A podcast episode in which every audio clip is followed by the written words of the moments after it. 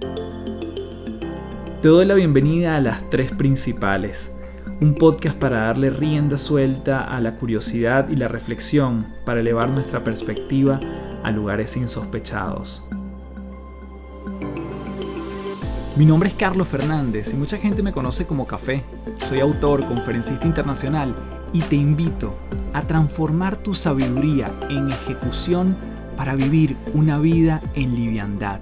Un espacio donde podemos transformarnos en paz un episodio a la vez.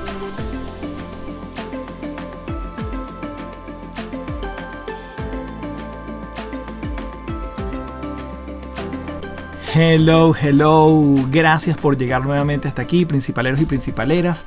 Mi nombre es Carlos Fernández, arroba Café del Éxito. Y en esta oportunidad estoy muy contento porque Aproveché la excusa de que estamos en el mes de febrero, este mes denominado para muchos como el mes del amor, la amistad, para hablar de un tema que tiene que ver con la sexualidad y que puede tener que ver con el amor, incluso con la amistad. Pero la verdad que lo interesante de esta perspectiva que nos trae nuestra invitada Jenny Márquez, arroba hola sexóloga, así la puedes seguir en las redes, tiene que ver con ver estos mitos, realidades, cuál es el papel de nuestras creencias y nuestras emociones en esta área de nuestra vida, así como herramientas prácticas para vivir una sexualidad a mayor plenitud, con mejor bienestar y sobre todo en nuestros propios términos.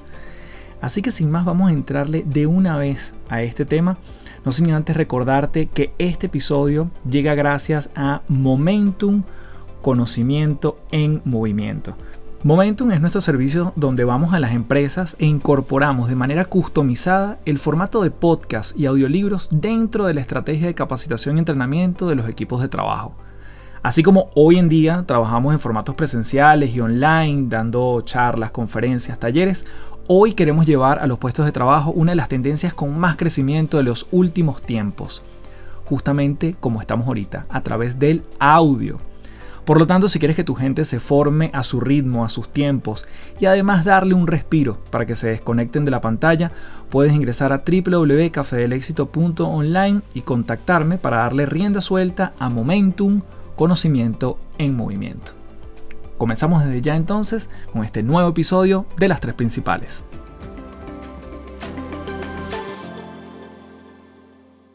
Bien, tenemos en las tres principales a Jenny Márquez. Jenny, qué gusto saludarte. Gracias por aceptar la invitación y un fuerte abrazo desde Santiago de Chile hasta Caracas, Venezuela. ¿Cómo estás? Gracias, Carlos. Bien, bien, gracias a Dios, bien, con vida y salud, como digo yo, como las abuelitas, que es lo más importante en este momento y contenta de conversar contigo. No, yo feliz, de verdad que mm, obviamente tu contenido por redes, siento que por lo menos a mí, me, llega de una forma cercana, creo que la manera de comunicarlo, el combinar el humor con las cosas serias, es un desafío interesante y no todo el mundo lo logra, porque hay gente que los, entre comillas, el chiste o el humor no se le ve tan bien, pero creo que tú has podido llevar de la mano la seriedad de un tema como el sexo al unísono con, elementos que pueden ser lúdicos, jocosos, que combinan el humor. ¿Cómo te has visto sumida en eso? ¿Fue natural o fue como planificado, estratégico? Mira, cero planificado, cero, para nada, al contrario, creo que eso ha estado en mí siempre,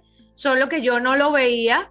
Quienes son los reales encargados o responsables de que yo haya decidido conectar con esto fueron mis alumnos. Yo di clases en la Universidad Católica Santa Rosa y en la Universidad Central de Venezuela, en Venezuela ambas, por 13 años. En la Católica Santa Rosa estuve 13 años hasta el 2019, o sea, hasta hace cerquita. Y en todas las clases a mí me tocaba dar clases a las 6 de la tarde, cuando ya los chamos de 20, 18, 21 llegan así aniquilados que no quieren saber de clases ni de nada. Y yo en mi idea de que les llegara la información, porque además yo daba dos materias, una era mi hobby y la otra mi pasión, el hobby era arte y comunicación, a mí me encanta el arte, entonces darle clases a las 6 de la tarde de arte y a las 6 de la tarde darles a los de la electiva, que era la educación sexual en el periodismo, enseñarles todo lo que tenía que ver con lenguaje de educación sexual para que al momento de poder redactar sus notas, reportajes, etcétera, utilizaran los términos correctos, que eso es tan importante en el ámbito del periodismo.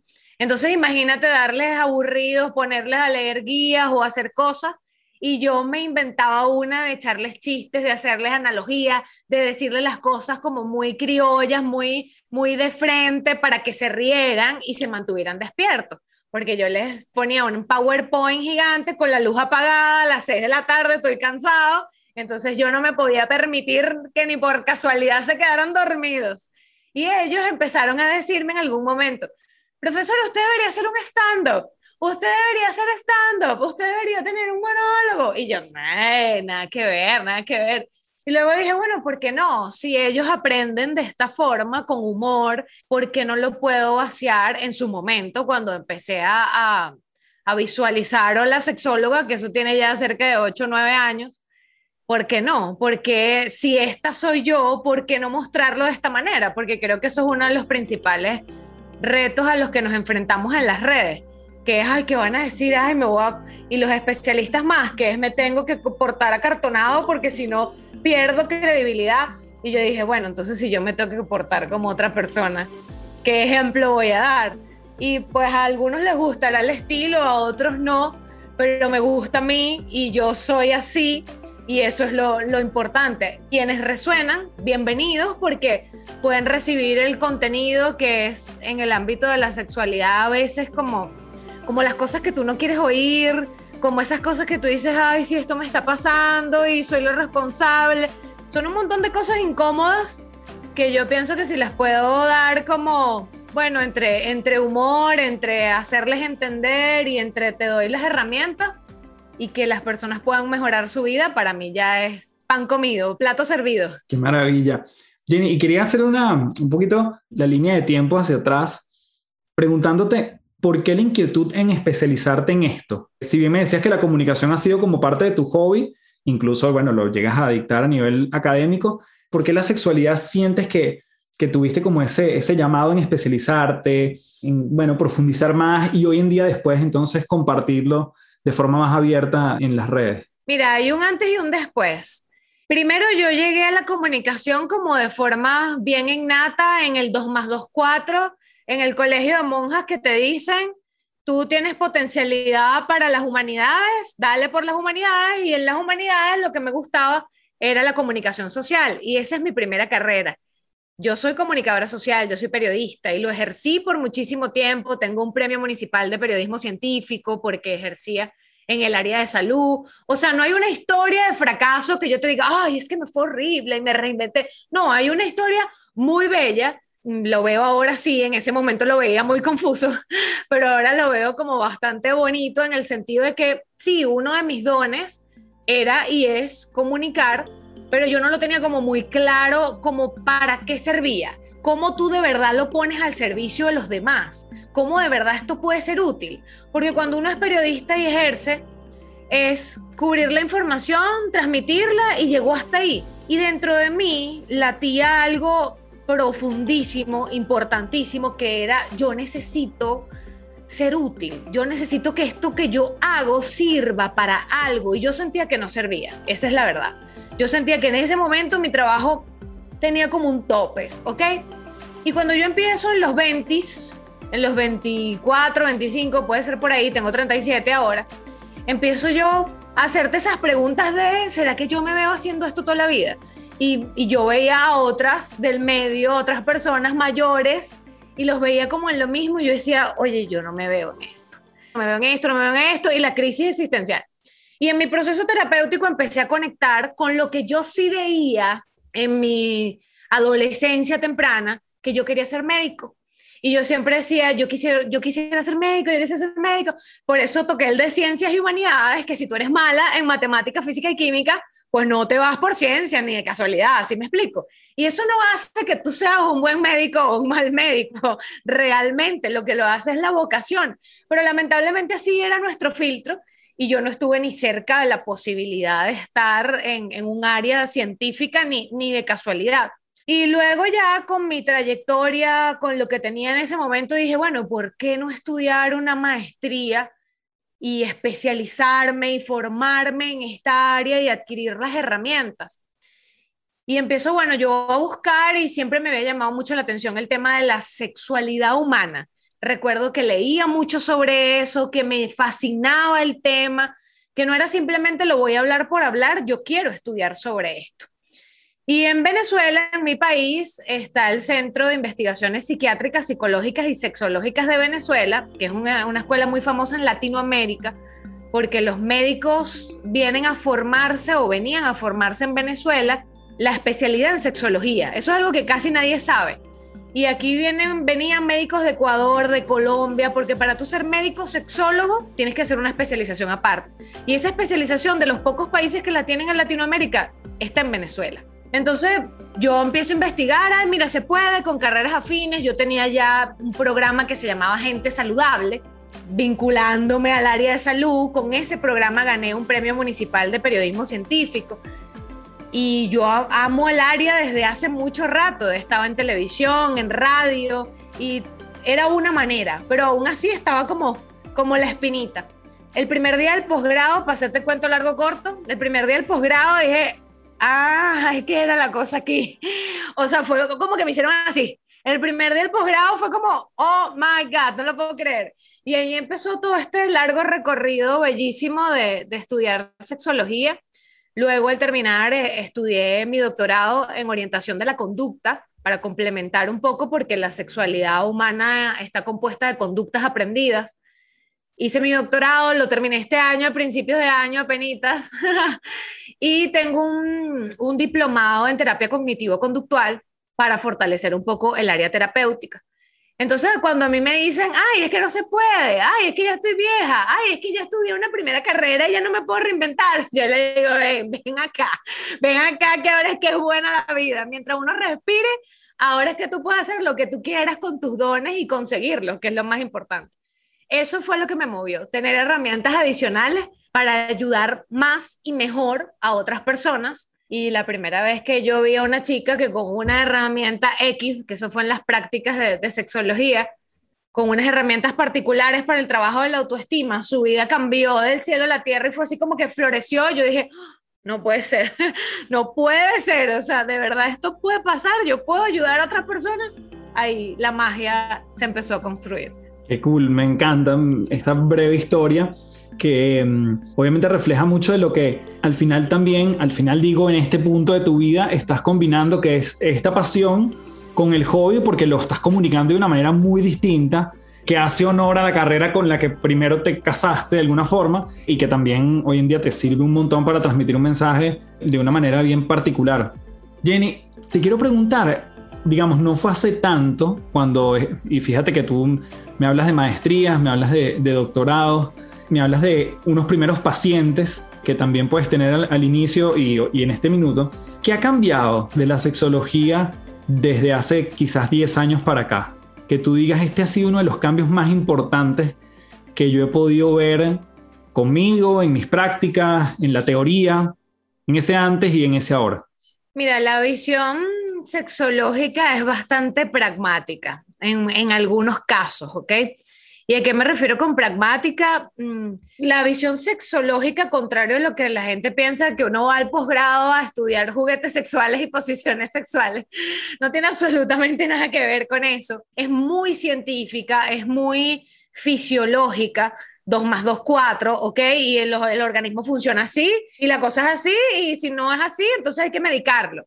Entonces es como cuando tú además en la práctica y adquieres otras herramientas terapéuticas y estás con la persona y entiendes que somos un 360, mente, cuerpo, alma, espíritu, todo, genitales, todo. Y entiendes que el espacio psicológico y mental del paciente tiene un componente muy amplio en cualquiera de las situaciones que esté presentando y le incorporas como ese otro factor que, que está fuera de los libros, que es el factor humano en general, de los libros de sexología me refiero. El factor humano que es muy importante y muy determinante en muchas de las situaciones que el, que el paciente atraviesa. Entonces entiendes que no es el 2 más 2, 4 científico que en los últimos años ha ido transformándose en todas las áreas. Antes se pensaba, por ejemplo, que el cáncer, componente genético, ah, si tú no tienes genes, bueno, listo, no vas a tener. ahora se entiende que el estrés es muy importante en patologías como el cáncer, por ejemplo. También pasa en la eyaculación precoz, también pasa en las disfunciones eréctiles, en la anorgasmia, también pasa el factor mental y emocional en una persona que se comunica mal con su pareja, que se está divorciando, que está atravesando cualquier factor humano que no es el meramente científico explicativo que te puede decir, ah, según el manual dice tal cosa. Y esto, este, este punto se podría extender muchísimo y no quisiera porque hay manuales, está el manual diagnóstico en sexología, donde tú te apegas a esa realidad. Y te voy a poner un ejemplo muy sencillo que una estudiante de sexología me preguntaba en estos días. Eh, doctora, en, en el manual dice que una persona que si se excita ocasionalmente con niños no significa que es pedófilo, sino que significaría que tendría que excitarse cinco años, lo que dice el manual, cinco años repetidamente con niños para considerarlo. Entonces yo le digo, espera un momento, espera un momentico. Y los factores psiquiátricos, psicológicos y emocionales. Una sola vez, una persona pensando sexualmente en un niño, ya es una persona que tiene un indicativo, a juro, inmediato de que hay algo está pasando. a juro, inmediato. Entonces, los científicos siempre tienen como su cosa que necesita verse con los matices, ¿ok? Por supuesto que los científicos es muy importante para darnos guías de muchas cosas, pero el componente humano, mental y emocional, que hoy en día se le da más importancia, se le pone sobre la mesa. Antes era imposible escuchar a un internista decirte, ¿y cómo te estás sintiendo? ¿Y cómo está tu estado de ánimo? Era 2 más 2, 4. Ahora, mira, ¿y cómo está la ansiedad? ¿Tú sientes esto? Ya te preguntan cosas emocionales. Tú dices, bueno, la ciencia está mejorando, para decirlo de alguna forma, porque incluye el factor humano, porque somos seres humanos. Eso es lo que podría decirte lo que yo veo. y ese, y ese entonces, vamos a decirlo, si tuviéramos que colocarle un, una ponderación, tú dirías que cuando llega alguien a tu consulta, cuánto realmente hay de lo físico y cuánto realmente hay de lo, de lo no físico, creencias, pensamientos, emociones. Si tuvieras que ponerle un número a prox, ¿te atreverías? Mira, fácil, fácil, te digo 80-20, 90-10. Claro. 10-20% porque yo soy de las que pide exámenes. A mí me llega, por ejemplo, un hombre, Jenny, mira, tengo problemas, estoy acabando muy rápido, estoy, ok, vamos a hacer un perfil 20 con un perfil hormonal, mándamelo por favor para ver cómo está tu testosterona, etc. Yo siempre hago el descarte y casi siempre sale perfecto, porque claro, entre ese miedo, porque además recuerda que los temas sexuales generan pánico, ¿ok? Generan terror en hombres y en mujeres. Que tú creas que ya estoy viejo, se me dañó, no sirvo más, viejo o vieja. Entonces casi nunca van como con mucha buena onda de que me van a decir algo bueno.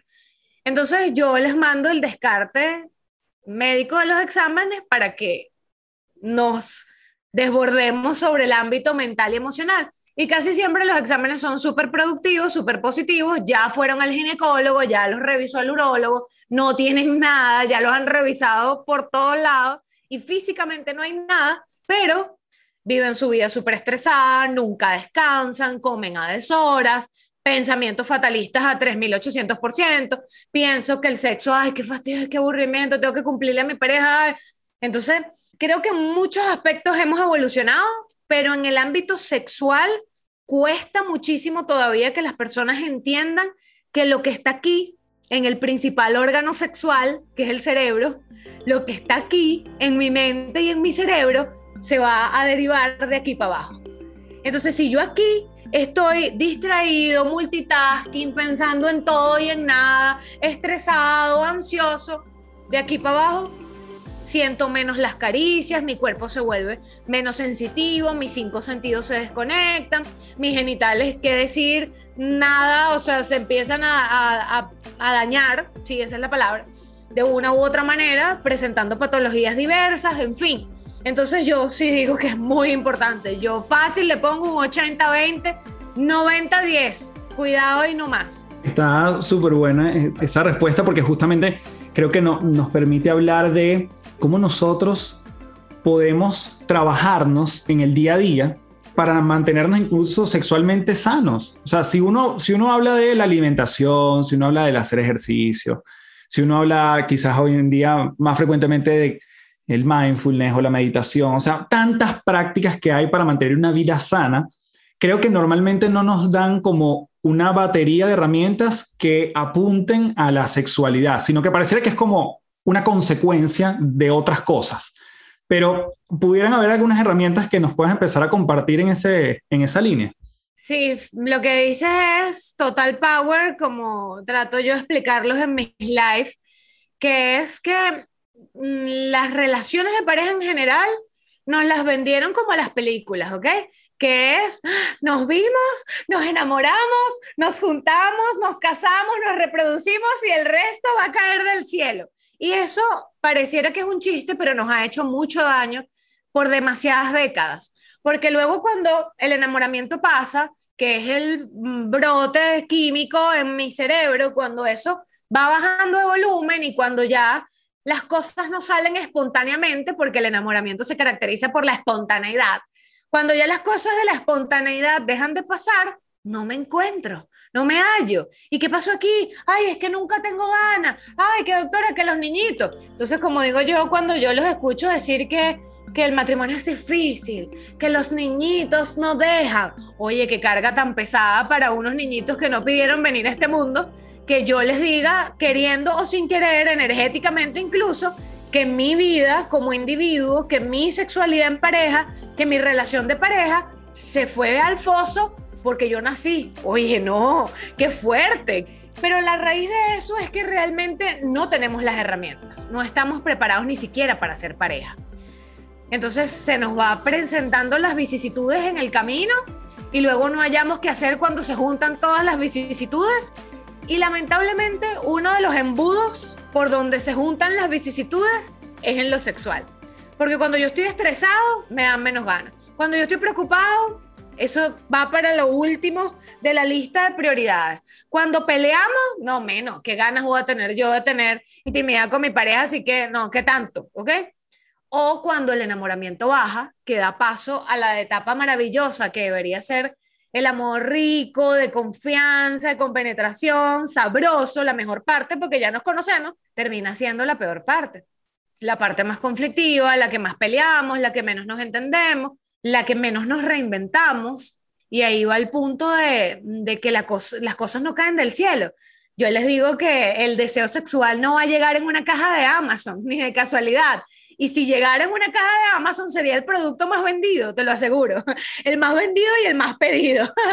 Porque todo el mundo anda buscando. Jenny, recomiéndame una pastillita, recomiéndame un gel, recomiéndame algo. La solución externa.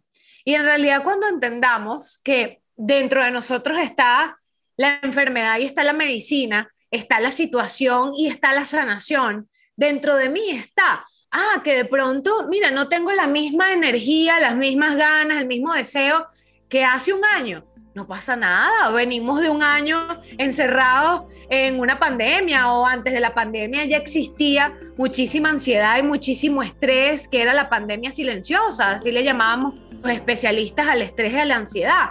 Entonces, mira, no estoy como antes, estoy como hoy. ¿Y cómo estoy hoy? Bueno, de repente hoy a mí me provoca, mira, vamos a acariciarnos más rato, vamos a meternos en la ducha, vamos a relajarnos con una copita de vino y vamos a conversar primero, o vamos a acostarnos sin ropa, yo te doy un masaje a ti, tú me das un masaje a mí. Hacer las cosas distinto, hacer las cosas lento, hacer las cosas más disfrutables.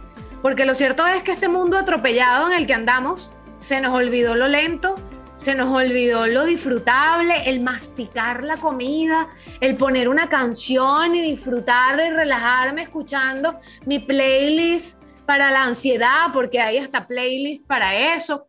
Se nos olvidó, se nos pasó, todo es rápido, comemos frente a la computadora y ustedes dirán, bueno, ¿qué tiene que ver el comer con el sexo? Todo que ver, todo que ver porque el placer entra por mis cinco sentidos las caricias, los besos. Ustedes no se imaginan cuántas terminaciones nerviosas tenemos nada más en la boca y en la lengua.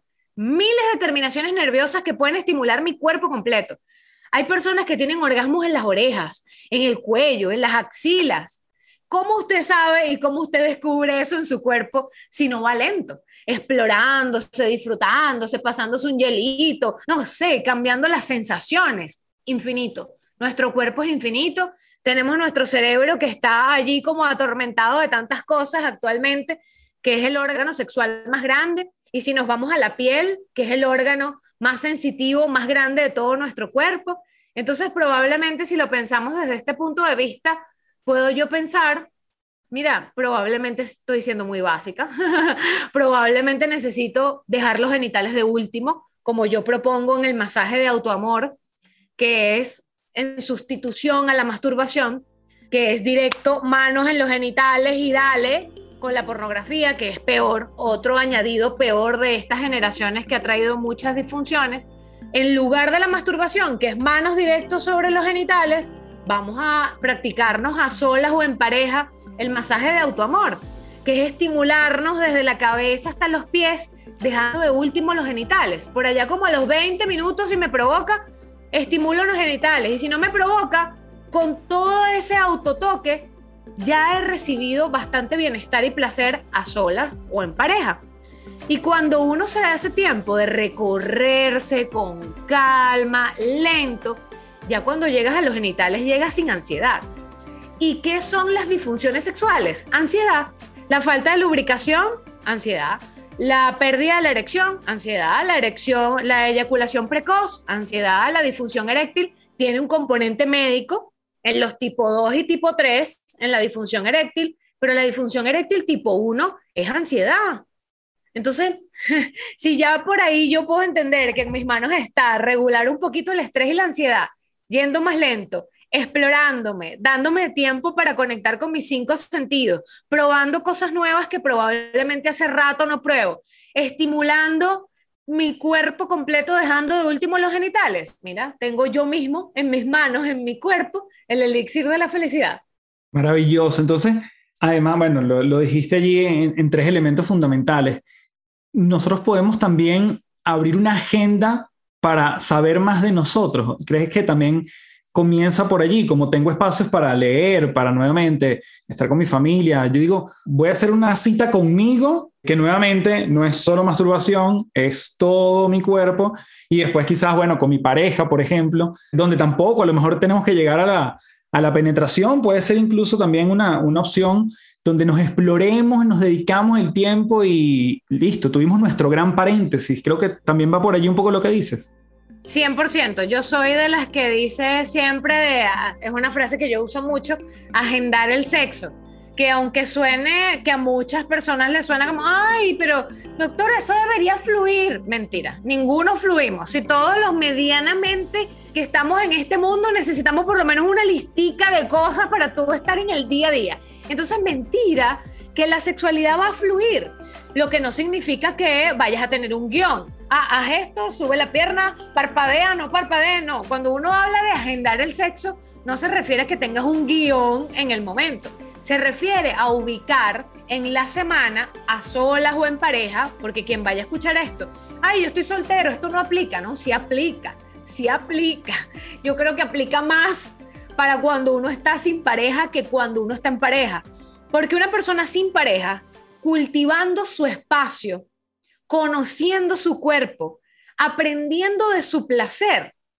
Es una persona que cuando va a la pareja no se pierde tan fácil, no se aburre tan fácil, porque ya conoce el terreno. Y no llego yo, como lo veo yo a diario, pero decenas de miles, no llego yo a una relación de pareja con la expectativa de que mi pareja me tiene que complacer, mi pareja tiene que activarme, mi pareja tiene que buscarme, mi pareja esto, no, cuando yo conozco las bondades de mi placer, de mi sexualidad, de mi tiempo conmigo, que no es solo genitalidad, mi tiempo conmigo puede ser leer un libro y que ese espacio se respete, ¿ok? Porque eso todo va de la mano de la intimidad y esto es fundamental.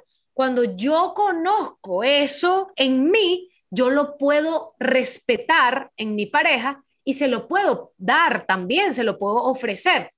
¿Y por qué te pongo este ejemplo? Porque fíjate que la intimidad se daña por cosas tan básicas y tan habituales que nos hemos acostumbrado a repetir. Yo estoy desarrollando mi bootcamp en este momento y una persona me decía, ¿qué hago si a mi pareja le gusta encerrarse en el diván a escuchar música una vez a la semana? ¿Cómo que qué hace? ¿Cómo que qué hace? Bueno, no sé, pintarte las uñas, leer un libro, hacer algo para ti. Es que me parece que las parejas deberían hacer las cosas, me da hasta risa, porque es que llegamos a las relaciones con un Hello Kitty en la cabeza. Las parejas deberíamos hacer las cosas juntas porque si no, no es pareja. No, no. ¿Dónde dice eso? Entonces, esté usted soltero o esté en pareja, el espacio a solas también es muy importante para yo descubrir qué quiero, qué me gusta, cómo me gusta, de qué manera, de qué forma, con qué intensidad y poder brindárselo también a mi pareja. La agenda, para mí, ¿cuál es mi me time? Mi espacio de, ah, donde yo me voy a hacer mi masajito, donde yo me voy a hacer mis uñas, donde sea hombre, sea mujer, donde yo me voy a dedicar mi espacio para mí. Yo lo ubico en un espacio de la agenda. El masaje de autoamor debería estar en un espacio de la agenda. Ah, nuestro espacio en pareja. Mira, no podemos todos los días, qué cansón, ah, ya va a venir este, porque esa es la otra, la persecución. Uno quiere y el otro no quiere. Bueno, busquemos algo que nos sirva a los dos. De repente nos sirve un día por medio, de repente nos sirve dos veces a la semana, pero de calidad. Ok, no hemos hablado de la frecuencia, pero eso es otra de las preguntas. ¿Cuántas veces a la semana? ¿Qué hacemos nosotros con siete veces, con 20 veces, si esas veces no son de calidad? Si perseguimos realmente la calidad, miradas, besos, abrazos, caricias, el momento, yo me regalé esa hora, esas dos horas conmigo o con mi pareja, y cuando el momento pasa, digo, oye, qué bienestar siento, a eso es a lo que deberíamos apuntar en nuestras relaciones, bienestar, calidad y no cantidad. ¿Y cómo yo logro la cantidad? Agendándolo, porque si no, siempre todo es prioridad pagar las cuentas, los niñitos, el Netflix, el, trabajo, lo que sea, siempre termina siendo más prioridad que el sexo, porque creemos que el sexo es como el sexo, la intimidad, como usted lo quiera llamar, es como, no sé, como algo que, ni sé, como de último en la lista de prioridades, cuando yo tenga ganas, cuando no esté tan ocupado, cuando me depile, cuando, y en esos cuando se nos va la vida. Antes de continuar, quiero comentarte que este episodio es presentado por Momentum, conocimiento en movimiento. Momentum es nuestro servicio donde vamos a las empresas, a las compañías e incorporamos de manera customizada, adaptada, el formato de podcast y audiolibros dentro de la estrategia de capacitación y entrenamiento de los equipos de trabajo. Así como normalmente trabajamos en formatos presenciales y online, hoy estamos llevando a los puestos de trabajo una de las tendencias con más crecimiento de los últimos tiempos, el audio. Si quieres que tu gente se forme a su ritmo, a sus tiempos y darles además un respiro para que se desconecten de la pantalla, puedes ingresar a www.cafedelexito.online y contactarme para darle rienda suelta a Momentum, conocimiento en movimiento. Jenny, qué maravilla todo lo que, lo que nos comentas, ¿verdad? Que me hace pensar en muchas de las cosas, sobre todo porque yo trabajo mucho el tema de creencias en las personas y cuando trabajo este punto, lo más natural siempre es, irnos un poco a nuestras referencias como profesores, padres, madres, que claramente supongamos que tomamos un, área de la vida como son las finanzas, las finanzas personales y tú dices, bueno, la relación tuya con el dinero hoy es altamente probable que tenga que ver con lo que tú has visto, con lo que se decía en tu casa del dinero, en el caso del sexo, no es tan evidente porque normalmente ha sido un tema bastante tabú y quizás nosotros somos una generación que viene como a romper un poco eso, pero naturalmente no habían mayores referencias cercanas donde se diera una educación sexual, donde se hablara abiertamente de esto, donde sí, quizás hay muchos padres que daban su mejor esfuerzo, pero, pero siempre era un tema como bien íntimo, ¿no? Como que uno lo iba descubriendo en el camino. ¿Cuáles son las, creencias con las que la gente te llega mayormente? Donde, donde tú dices, no, ya va, o sea, eso es un mito. O de dónde habrás escuchado eso, no lo sé, pero creo que eso ya no, tienes que cambiar ese software. Bueno, usualmente tiende como a ser al revés. Yo los llevo a la creencia porque no lo miran como una creencia, ¿ok? Qué buena. No la, no la tienen tan clara, claro. No lo tienen claro, sobre todo en el ámbito de la sexualidad. Tú dices, bueno, es que a mí no, a mí no me decían nada entonces yo no estoy traumado por eso. O sea, sí, lo, les cuesta un poco más. O por el contrario, no, en mi casa eran súper respetuosos y mi papá y mi mamá se las llevaban bien, sí, pero ajá. ¿cómo era el modelo? ¿Cómo era? ¿Tú los veías alguna vez que se daban un apretón, que se daban una nalgada, que decían, miren, si la puerta está cerrada, no me toquen la puerta, que esto es espacio, mamá y papá? No, no, no, no. En nuestra casa teníamos la política de puertas abiertas. Ah, ah, cuéntame más, cuéntame más.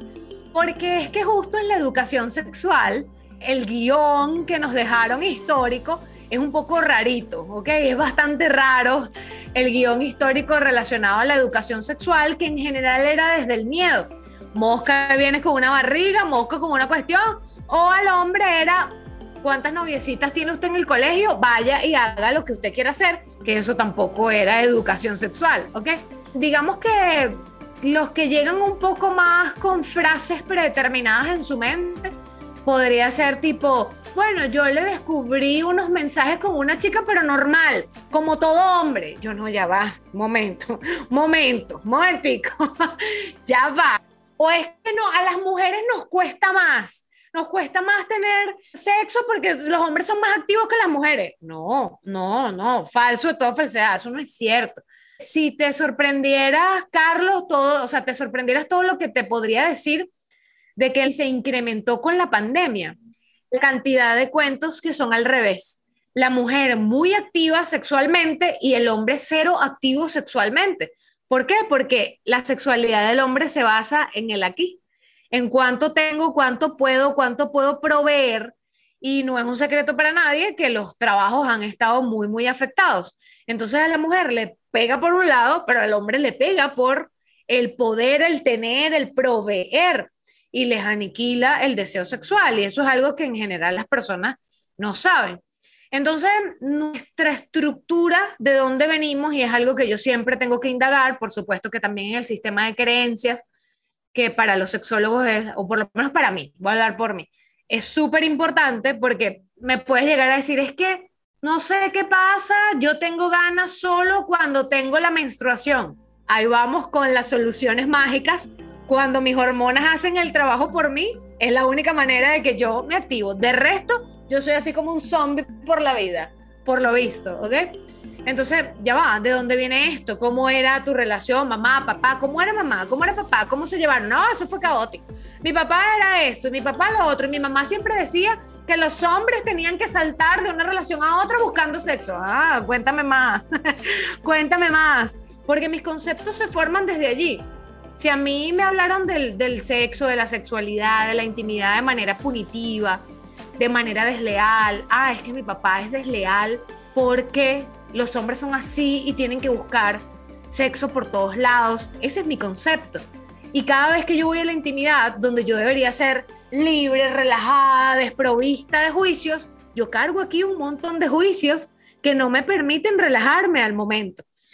Y en el caso de los hombres, lo más frecuente, pero no hablar solo de las mujeres, sin duda alguna el tema económico, si los votan del trabajo, si proveen menos que las mujeres, y esto parece del siglo XIV antes de Simón Bolívar, pero cuando un hombre es menos proveedor, incluso emocional, que no se le da su puesto emocional dentro de la relación heterosexual en este caso, pero en las relaciones homosexuales también hay uno que tiene como un poco más de no sé si poder es la palabra, pero sí un poco más de fuerza en su masculinidad y se equilibran los roles sin que eso genere conflicto, genera sin duda alguna afectaciones en su, en su funcionamiento sexual.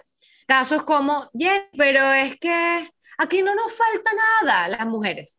Aquí no nos falta nada, él debería estar tranquilo porque él no me desea, porque él no me busca. Déjeme hablar con el ciudadano, por favor. ¿Qué ocurre? Cuenta doctora, es que tengo dos meses sin trabajo. Y sí, es verdad, nosotros no nos falta nada porque tenemos ahorro, pero es que usted no sabe, yo no me puedo concentrar en otra cosa que no sea. El chip de que los hombres siempre quieren, siempre pueden, siempre están buscando sexo a toda hora, 24/7 por todas las esquinas.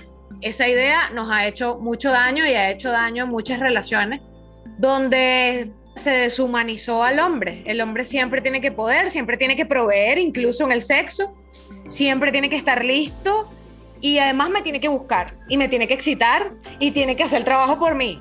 Llegó un momento que el hombre dice, doctora, pero es que no la puedo excitar a ella, tengo que excitar a mí también, que flojera y que fastidio. Y nos empezamos a alejar, alejar, alejar, alejar, porque cada quien empieza a hacer sus suposiciones. Entonces, creo que este universo de creencias nos daña en la prosperidad, en la vida, en el trabajo, en la pareja y por supuesto que en el sexo, no, no en vano, digamos que Latinoamérica tiene el primero y el segundo país con más embarazos adolescentes. Hasta hace poco Venezuela era el primero y México era el segundo, no sé cómo van las cifras.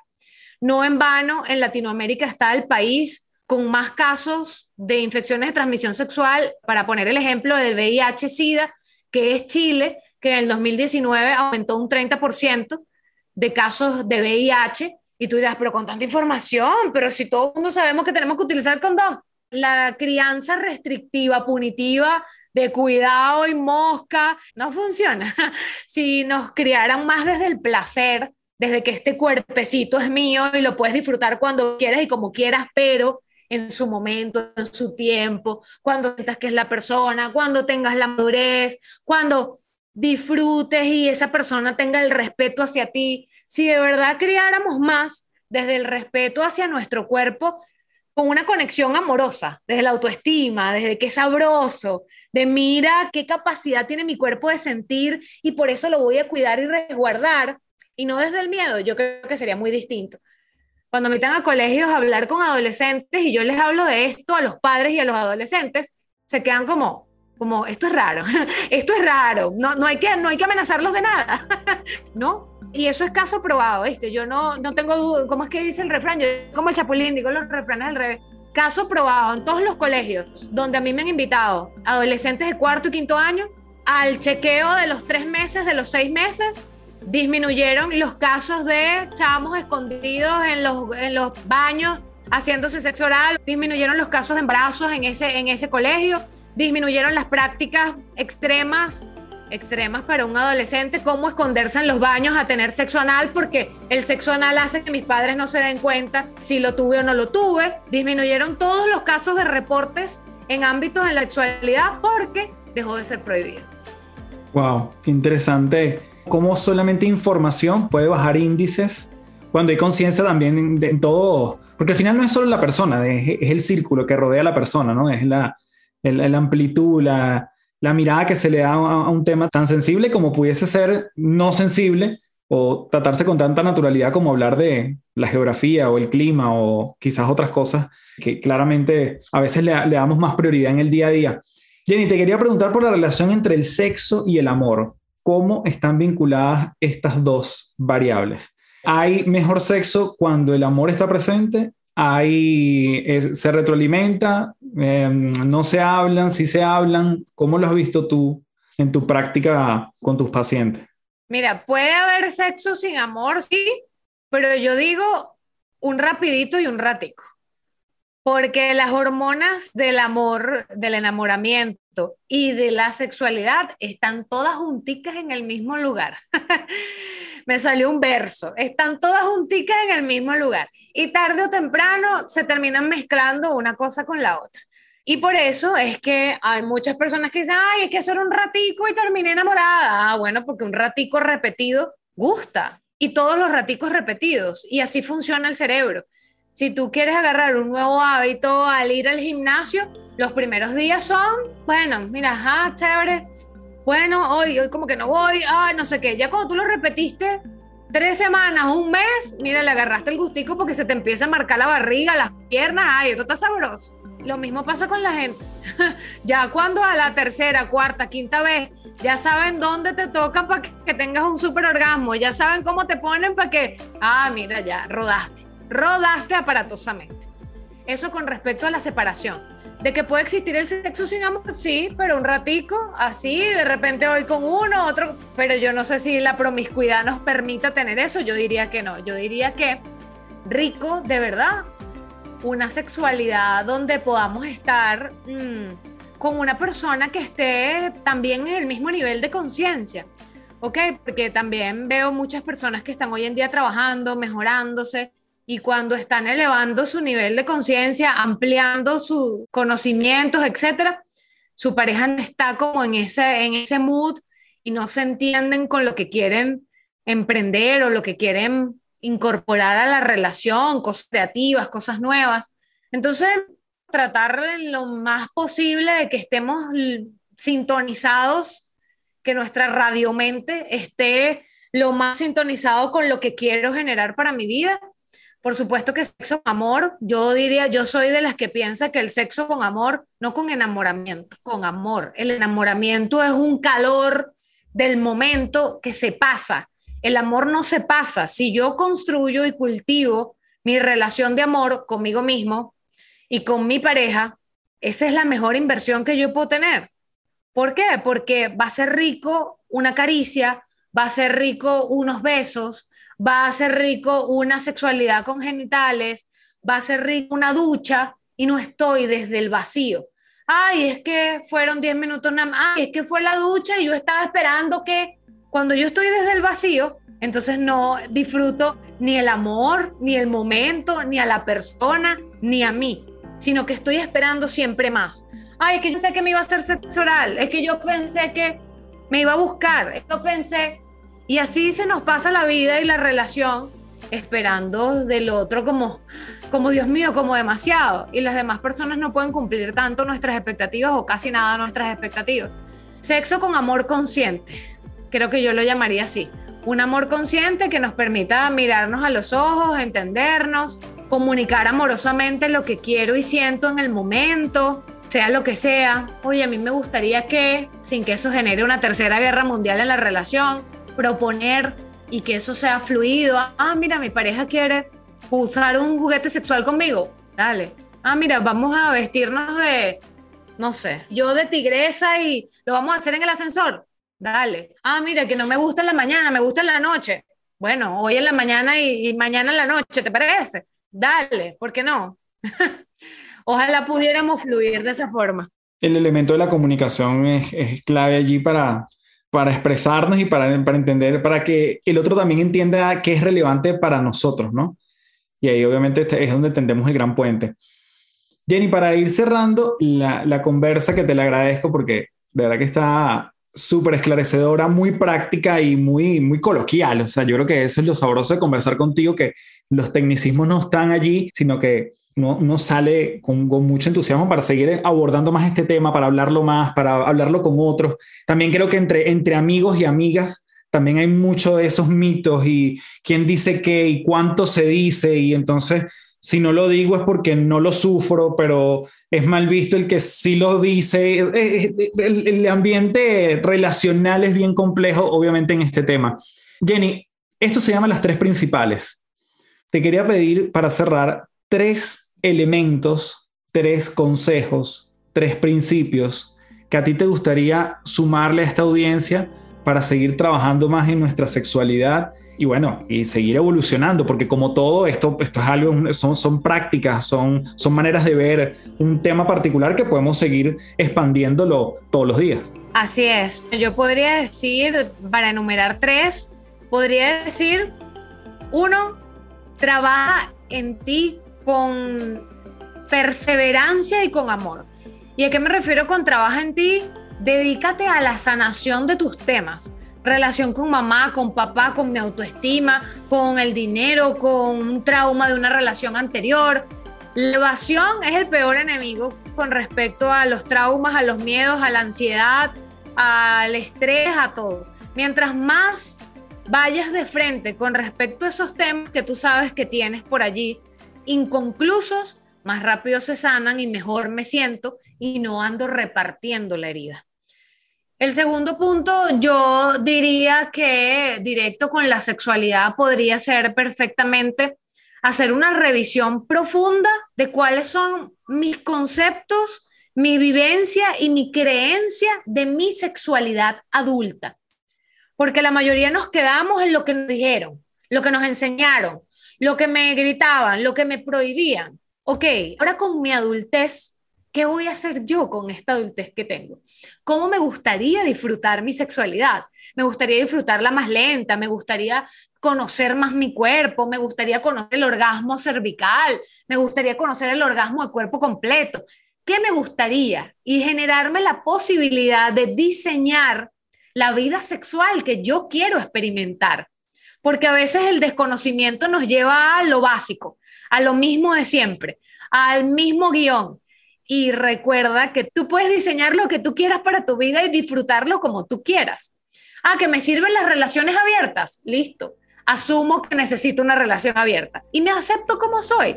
A veces lo que necesitamos es aceptarnos. Y en tercer punto, yo pensaría que tanto para solteros como para, para parejas, el darse la posibilidad de incluir en la agenda lo diferente. ¿Y a qué me refiero con diferente? Generalmente aprendimos, yo le llamo una ecuación un poco coloquial, que es tetica, nalguita y mételo, ¿ok? Que es lo que nos enseñó la porno, las revistas, de que uno se toca en dos lugares y ya, a penetrar porque se acaba el mundo. Vamos a hacerlo diferente. ¿Qué será diferente? Lo que tú consideres para ti según tus criterios, según tus gustos.